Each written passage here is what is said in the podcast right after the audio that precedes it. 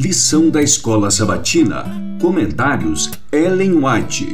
Descansando em Cristo. Lição 11.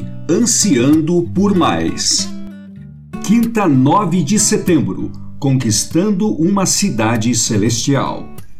Deus não reconhece distinção alguma de nacionalidade, etnia ou classe social. É o Criador de todo o homem. Todos os homens são de uma família pela criação e todos são um pela redenção. Cristo veio para demolir toda a parede de separação e abrir todos os compartimentos do templo a fim de que todos possam ter livre acesso a Deus. Seu amor é tão amplo, tão profundo, tão pleno, que penetra em toda parte. Liberta das ciladas de Satanás os que foram por ele iludidos. Põe-nos ao alcance do trono de Deus, o trono circuncidado do arco-íris da promessa. Em Cristo não há nem judeu, nem grego, servo, nem livre todos são aproximados por seu precioso sangue. Gálatas 3:28, Efésios 2:13.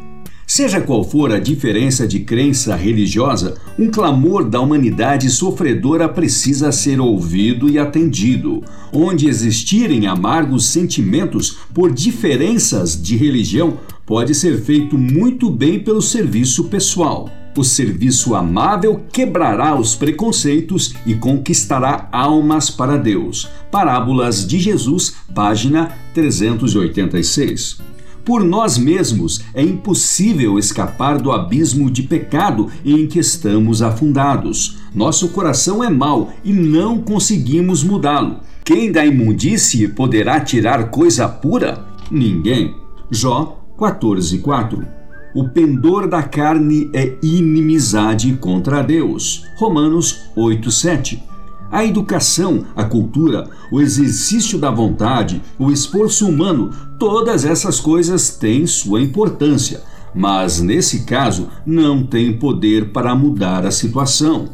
Podem até mostrar um comportamento aparentemente correto, mas não transformar o coração nem purificar as fontes da vida. É preciso que haja um poder que opere no interior, uma vida nova vinda de cima, para que o homem passe do estado pecaminoso para a santidade.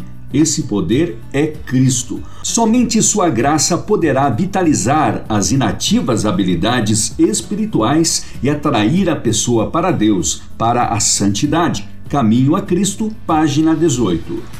Muitos cometem em sua vida religiosa um erro sério por manterem a atenção fixa nos sentimentos próprios, julgando assim seu progresso ou declínio. Os sentimentos não são critério seguro. Não devemos olhar para nosso interior em busca de prova de nossa aceitação diante de Deus. Aí nada encontraremos senão para nos desanimar. Nossa única esperança está em olhar a Jesus, o autor e consumador da fé. Hebreus 12, 2. Nele há tudo quanto possa inspirar esperança, fé e ânimo. Ele é nossa justiça, nossa consolação e regozijo.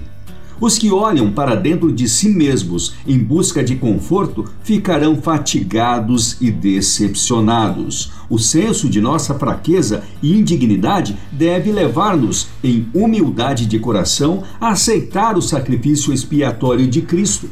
Ao nos apoiarmos em seus méritos, encontraremos descanso, paz e alegria. Ele salva perfeitamente a todos quantos, por meio dele, vão ter com Deus. Testemunhos para a Igreja, volume 5, páginas 199 e 200. Estudo adicional para sexta-feira, 10 de setembro. Olhando para o alto, misturando fé com o ouvir. 2 de março, página 69. Leia também Spiritual Gift, Fatos da Fé, volume 3, páginas 295 e 296.